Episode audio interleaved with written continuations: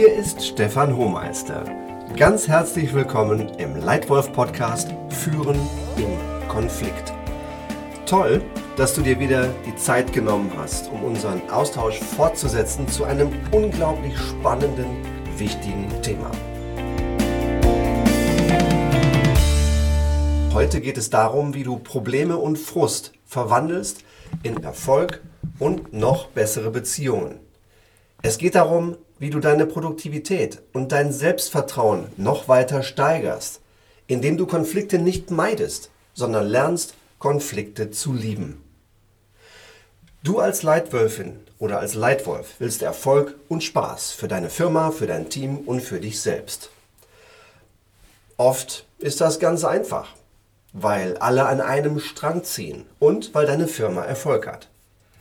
Aber manchmal klemmt es Manchmal ist Sand im Getriebe und es gibt Konflikte.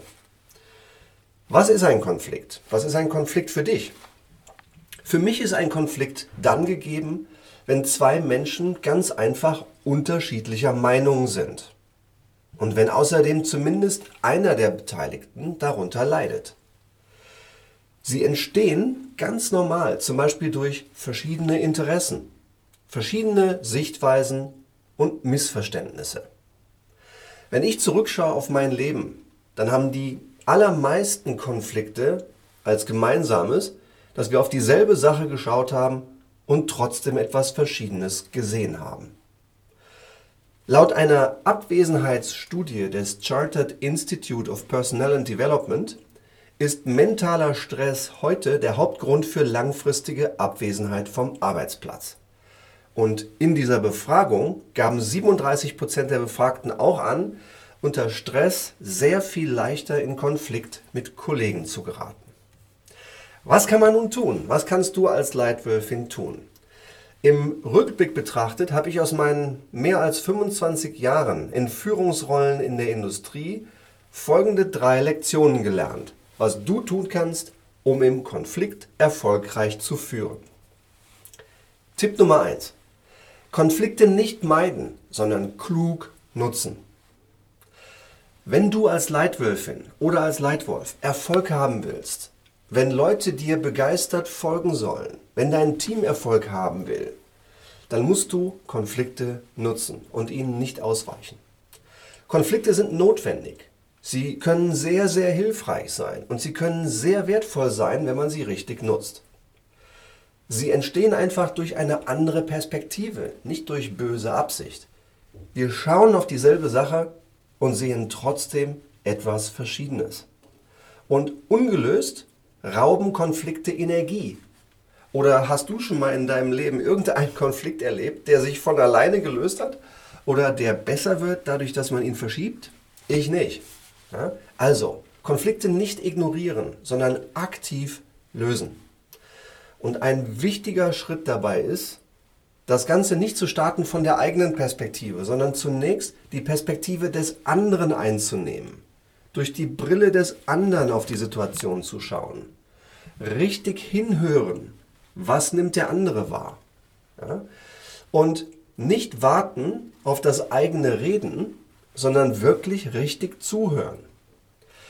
Ich habe ein unglaubliches Beispiel zu einer Lösung eines Konflikts erlebt im Geschäftsleben mit einem fantastischen Manager, der in einer Situation, als wir wirklich richtig Probleme hatten, durch brillantes Zuhören eine gute Grundlage gelegt hat, diesen Konflikt zu lösen. Mein damaliger Arbeitgeber, ein großes amerikanisches Konsumgüterunternehmen, hatte sich entschieden, die Struktur der Firma deutlich zu verändern. Ja, die Gewinnverantwortung wurde von den lokalen Länderorganisationen weggenommen und in den regionalen Kontinenten zentralisiert. Das ist für lokale und auch zentrale Organisationen eine ziemlich dramatische Veränderung. Und es hat gekracht im Getriebe. Wir haben für einige Zeit den Kompass verloren. Wir wussten nicht mehr richtig, was eigentlich die richtige Vorgehensweise ist. Und sowohl unsere Kollegen in der Region als auch wir im Land waren einfach hochgradig frustriert.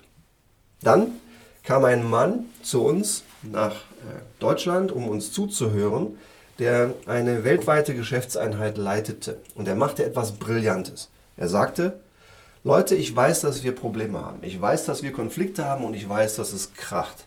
Ich bin heute hierher geflogen, um euch zuzuhören. Ich werde auf nichts eine Antwort geben. Ich werde nichts verteidigen oder beschönigen. Ich will nur richtig gut zuhören, um eure Perspektive zu verstehen. Das Einzige, was ich von euch erwarte, ist, dass ihr mir alles ehrlich und sachlich sagt und dass in einiger Zeit einige von euch bitte zu uns nach, äh, an den europäischen Hauptsitz kommen und das Gleiche tun, um unsere Perspektive zu verstehen. Und das war wirklich Gold wert. An dem Tag wurde die Grundlage gelegt, um den Konflikt zu lösen. Und etwa ein Jahr später waren wir in einer viel, viel besseren Geschäftssituation. Was machte der Herr? Der hörte einfach nur zu und klärte. Und im nächsten Schritt kam dann die Frage, wo stimmen wir überein? Er holte uns ab. Er holte uns da ab, wo wir waren, nicht wo wir sein sollten. Und er gab uns das Gefühl, dass er als erstes nur verstehen wollte. Verstehen, verstehen, verstehen. Und erst danach verstanden werden wollte. Wichtig, Konfliktgespräche immer gut vorbereiten und immer persönlich. Nie per E-Mail bitte. Also, Tipp Nummer 1. Konflikte nicht meiden, sondern klug nutzen. Tipp Nummer 2. Entkoppeln. Ein großes Problem ist bei mir, wenn ich in Konflikte gerate, dass ich unter Stress gerate und manchmal das Gefühl habe, wenn ich mich jetzt nicht richtig selber führe, dann übernimmt dieses Problem und dieser Konflikt die Kontrolle über mein Handeln. Und genau das will ich vermeiden, weil dann wird es emotional, unsachlich und dann kommt keine Konfliktlösung zustande. Also Tipp Nummer eins, entkoppeln. Ja, aber wie mache ich das? Wie sorge ich denn dafür, dass meine eigenen Emotionen, dass mein Stress, dass der, die Lautstärke, dass alles, was von außen auf mich einprasselt, eben nicht die Kontrolle über mein Handeln übernimmt. Dazu habe ich in meiner Zeit für mich ein mentales Werkzeug gebaut, das immer dann, wenn ich es einsetze, hilft. Und das gebe ich dir heute. Dieses Werkzeug heißt Abstand, Atmen, Fragen. Wenn ich emotional in einem Konflikt bin und mittendrin bin, dann brauche ich Abstand. Ich muss einen Schritt zurücknehmen von diesem Problem.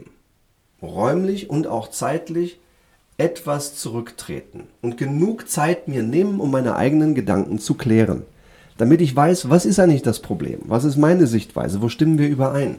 Also Schritt Nummer eins, Abstand nehmen. Tipp Nummer zwei dahinter, atmen. Einatmen bringt Sauerstoff in den Kopf, hilft mir wieder klarer zu denken, beruhigt mich, reduziert meinen Puls, reduziert meinen Stress. Und drittens, nicht reden, sondern fragen. Ja? Abstand, Atmen, Fragen. Was genau ist das Problem? Wie nimmt der andere das Problem wahr?